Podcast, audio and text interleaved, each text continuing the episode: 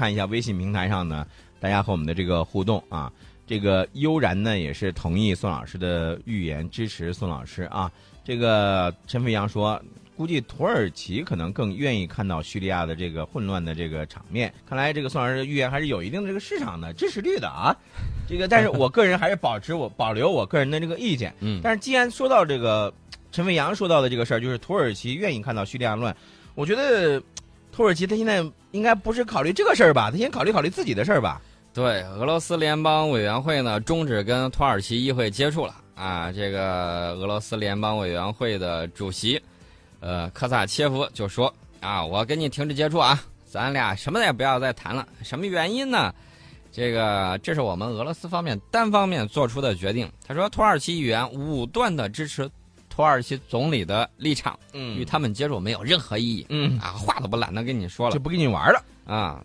哎我们看到这个俄罗斯嗯在这个中东地方啊，这个施展手脚啊，嗯我们也看到了俄罗斯这个普京的这个智慧。嗯那么俄罗斯计划呢，明年七月份开始从俄罗斯远东地区向中国供应天然气对，这个新闻我也看到了。啊，这个嗯现在已经确定了具体的供气日期和规模。嗯啊，这个是好事儿啊。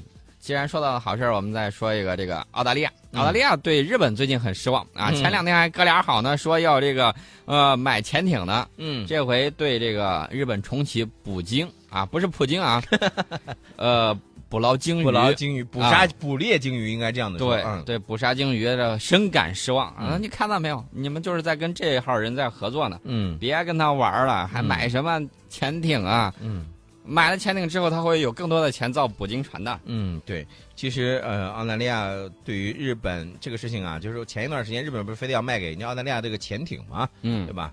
这件事情，今天呢，我们在最后的时间，嗯我们说一点非常重要的事情，嗯就是大家如何看这个美国这个 B 五十二这个问题。我们刚才提到了美国的这个 B 五十二，啊，我们说这个事情非常有意思。我们看到这个媒体的这个舆论呢，嗯发挥也很有特点啊，各说各话，然后呢很热闹。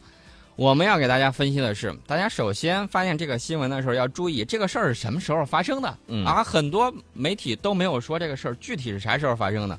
大家要看到是上上一周，嗯大概是在十号的时候，这个事儿发生的。然后到十八号的时候，美国媒体把这个事儿给抛出来了。嗯然后呢，这个美国的这个无论是国防部也好啊，嗯还是哪儿也好，嗯，他就说：“哎呀，没有的事儿，我们这个是误传了，嗯这个嗯飞过去了时候偏了。”他竭力不让你形成这种矛盾点。但是他说的这个误飞啊，包括什么天气原因、计划外进行调查等等，你信吗？对不对？我估计呃十个里网民里头，包括咱们听众里头，有八个可能都不会信。对我们对这个事儿是怎么评价的？大家可能不太了解南海那方面的局势。我告诉大家，对守交的官兵来说，这个事儿这种就是美国飞机啊、嗯啊，在你这儿搞一个什么侦察啊啊，嗯，我们每次都会警告驱离，这种事儿非常的频繁。对，这个呢，也让我们就是反思一下，为什么美国经常设置这种议题？我们是研究媒体的，嗯他搞的这种舆论战，我可以给大家说，你只要主动设置议题的时候嗯，啊，有时候对方就得跟着你的这个，按照你的思路来走。对嗯你回你不回应，他说你看他都不回应，嗯你回应他说你看我说了个事儿，你回应了吧？以后我们的舆论战，第一一定要把握主动权。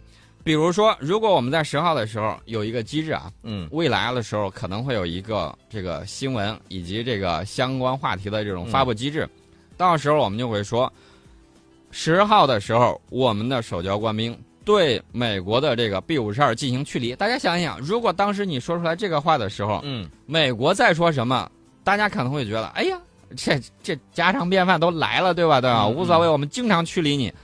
但是如果说你等到美国媒体把这个事儿先说出来，你再说的时候，就有一定程度的被动，你需要回应他，对吧？嗯这就是我们在考虑的这些东西呢。我们在跟这个专家在交流的时候，嗯他们说还有一种办法，就是给这些守交的官兵、守岛的官兵嗯一定的自主权。嗯呃，怎么说呢？就不需要事事往上报，嗯你嗯，你的意思土有责。我懂你的意思。对啊你守土有责，嗯你就是这个职责。嗯来了之后啥也不用说，用你能够想到的方式，就是该怎么地就怎么地。嗯另外呢，要告诉大家一句话：未来啊，在几个月之前，我们在这个这个修建这个岛礁的时候，我就嗯曾经说，我说告诉大家，未来几个月，美国一定还会频繁的来折腾我们。